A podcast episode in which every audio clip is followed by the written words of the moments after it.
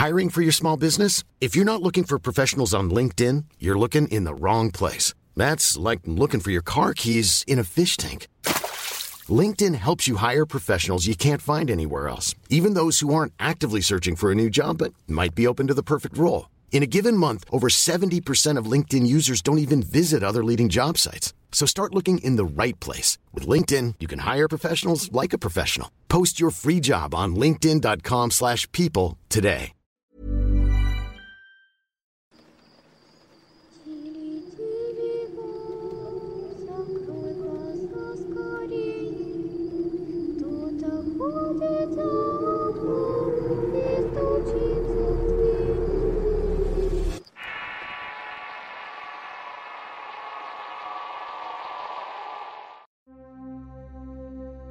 Chencha la Mocha.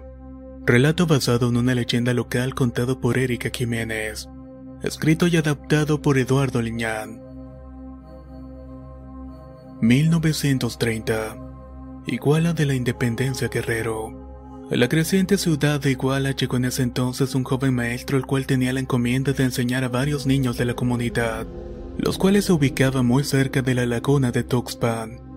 En ese entonces las escuelas eran solamente de varones y de grados mixtos, por lo que en un solo salón se congregaban decenas de niños de diferentes grados, a los cuales este maestro llamado Francisco Salas enseñaba cada día con ahínco y paciencia. Con el paso del tiempo pasaron cientos de niños por el aula mayor de la escuela, y de la misma forma fue creciendo hasta que hubo varias aulas en donde tomaban clases niños indígenas, así como niños de jornaleros que vivían en las cercanías de los cerros y la laguna. La ciudad de y sus alrededores se amplió y con ello comenzaron a llegar gentes de muchas partes de Guerrero, entre ellos una mujer que llegó a vivir al pueblo donde Francisco daba clases. Crescencia era su nombre y de su apellido poco se sabe. Crescencia tenía el oficio de curandero y hierbera. Algunas personas la visitaban con el fin de hacerse limpias y curaciones esotéricas. Otras conocían la verdadera identidad de la señora, pero callaban por temor de que pudieran padecer algún maleficio que Chencha le lanzara. Esta mujer comúnmente visitaba la escuela, aunque sus motivos no eran para nada claros. Algunos decían que merodeaba la escuela espiando a los niños y ofreciéndoles dulces y pastes para ganar su amistad y confianza.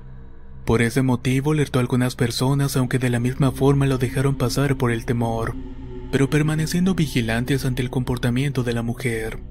Con el tiempo se hizo de amistad con Francisco el maestro, el cual comenzó a cortejarla ya que a pesar de todo lo que se rumoraba de ella, era muy bonita para la edad que supuestamente tenía y se decía que era mayor que el maestro, cosa que a él no le importó al grado y después de algún tiempo le propuso matrimonio. Ante los ojos y las mentes incrédulas de muchos pobladores que le advirtieron al maestro, pero nada impidió que se casara y se la llevara a vivir a su casa que estaba a un lado de la escuela. Al principio el matrimonio fue como todos tradicionales. La mujer atendía a su marido y él salía a trabajar casi todo el día para cubrir dos turnos en el aula. Después de esto llegaba en las noches agotado, cenar y tomarse un café de hierbas que lo hacía dormir plácidamente todas las noches, y despertar un poco cansado hasta el día siguiente. Esa era prácticamente la rutina de la pareja. Entonces y sin que nadie lo notara comenzaron a pasar algunos sucesos extraños en el pueblo. Muchas personas afirmaban escuchar por las madrugadas a revolotear de unas alas enormes surcar los cielos nocturnos, y al mirar o querer descubrir el ave que producía el sonido nunca pudieron observar nada. Poco a poco una época de terror comenzó a azotar a todo el pueblo. Mucha gente decía haber visto una gran ave merodear por las casas en donde había niños y personas enfermas. Las calamidades empezaron también a atormentar a los pobladores de una racha de mala suerte agobió todos por igual. Aunque nunca desapareció nadie, se comenzaron a enfermarse de males extraños y poco conocidos, de los cuales solamente la curandera podía sanar. Hartos de vivir con miedo y con la incertidumbre de ser acechados por algo, los pobladores comenzaron a vigilar los cielos, así como las parcelas y casas sin descubrir nada importante. Hasta que una noche un viejo velador por casualidad descubrió una escalofriante verdad que involucraba al maestro y su esposa. Sería la mañana de un viernes que el viejo tocó la puerta de la casa del maestro Francisco, y éste le abrió preguntando qué se le ofrecía. El humilde velador le pidió que lo invitara a pasar y le contaría algo que quizás no le gustaría escuchar, pero que era necesario contárselo de todas maneras. Extrañado, Francisco le permitió entrar y le sirvió un jarro de café. el cual hervía en una olla de barro y lo había dejado previamente su esposa antes de salir al mercado por unas hierbas, situación que aprovechó el anciano para acercarse al maestro.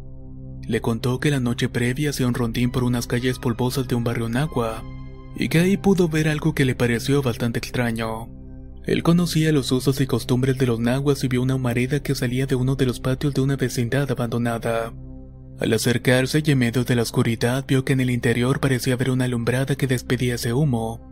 Y ahí vio entrar a su mujer la chencha haciendo una clase de hechicería con hierbas y cosas indecibles. Cosas como guajolotes muertos y tripas de los mismos animales, con las cuales untaba sangre e inmundicia en su cuerpo desnudo.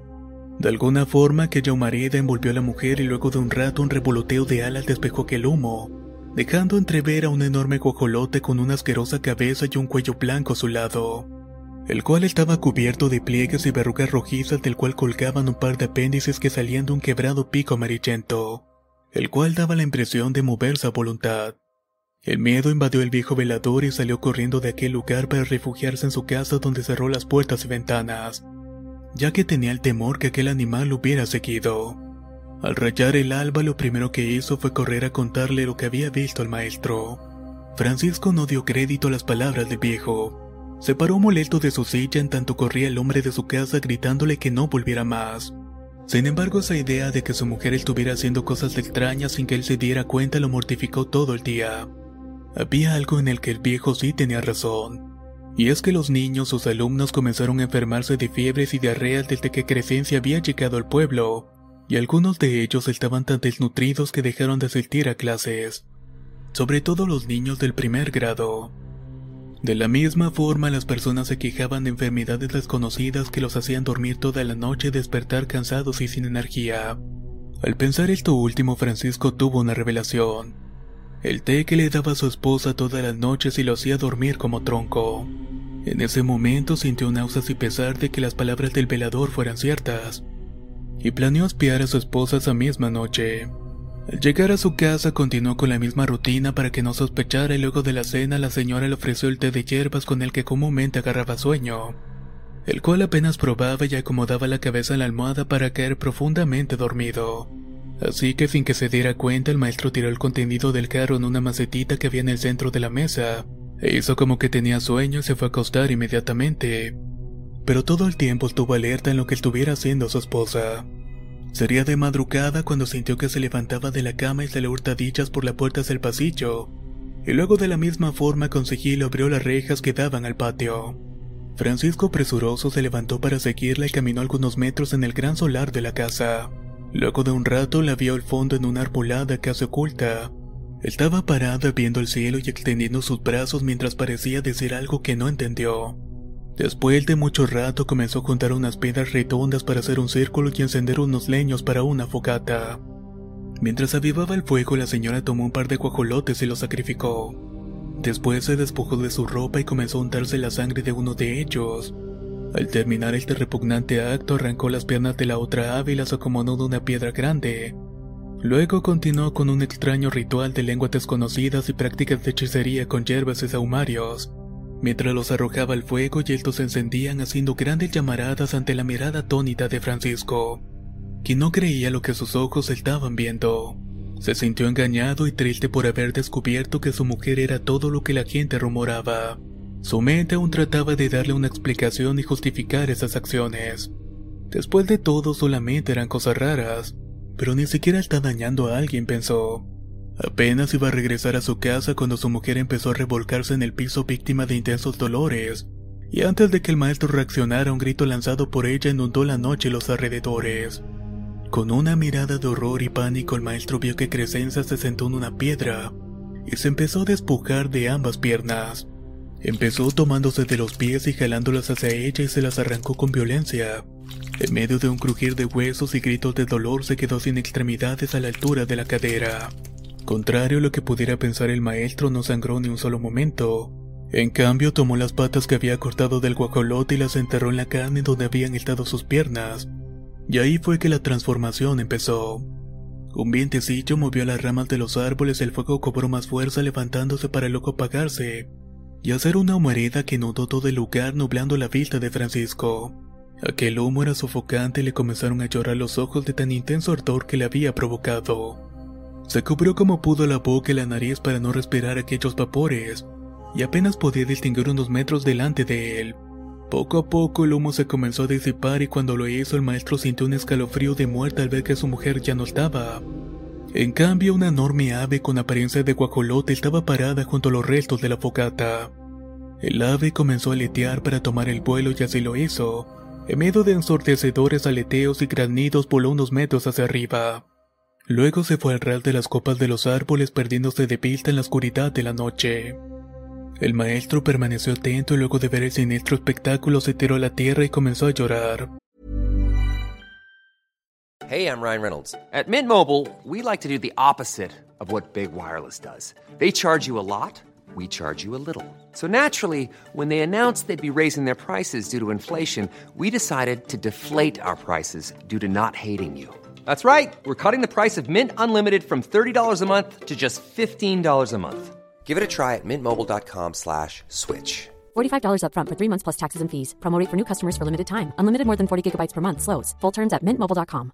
Hiring for your small business? If you're not looking for professionals on LinkedIn, you're looking in the wrong place. That's like looking for your car keys in a fish tank.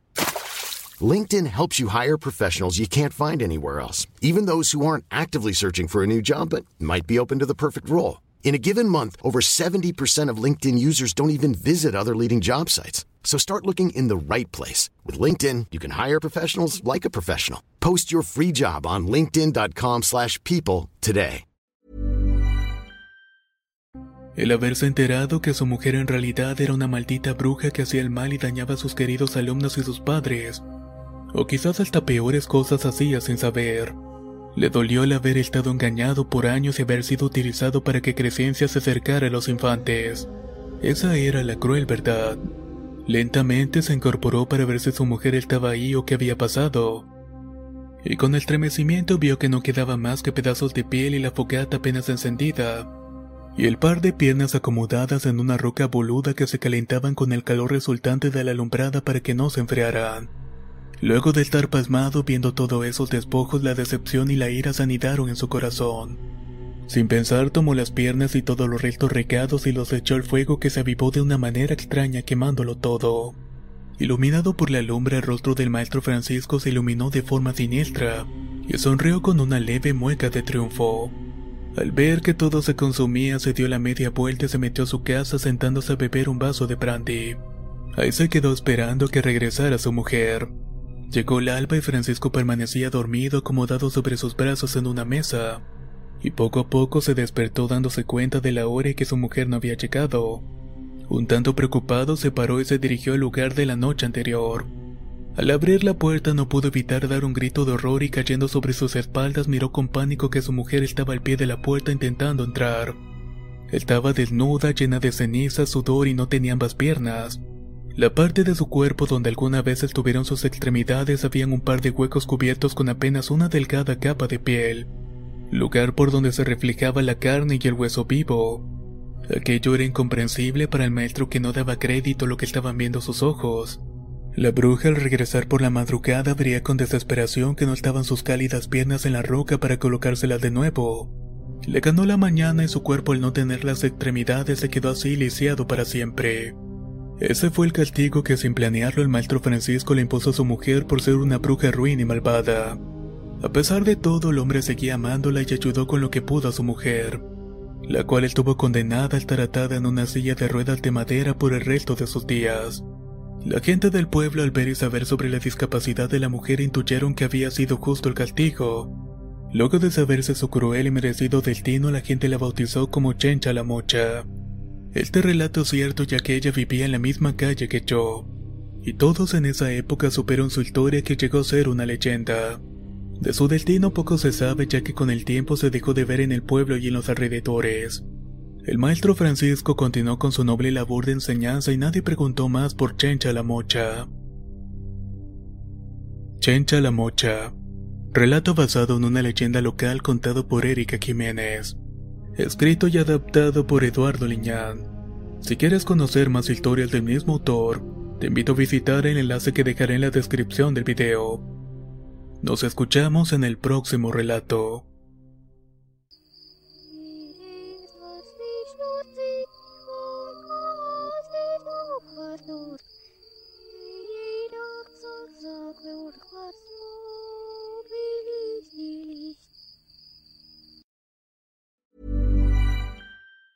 Hi, I'm Daniel, founder of Pretty Litter. Did you know cats tend to hide symptoms of sickness and pain? I learned this the hard way after losing my cat, Gingy. So I created Pretty Litter, a health monitoring litter that helps detect early signs of illness by changing colors, saving you money and potentially your cat's life. Pretty Litter is veterinarian developed, and it's the easiest way to keep tabs on your fur baby's health right at home. Go to prettylitter.com and use code ACAST for 20% off your first order and a free cat toy. Terms and conditions apply. See site for details.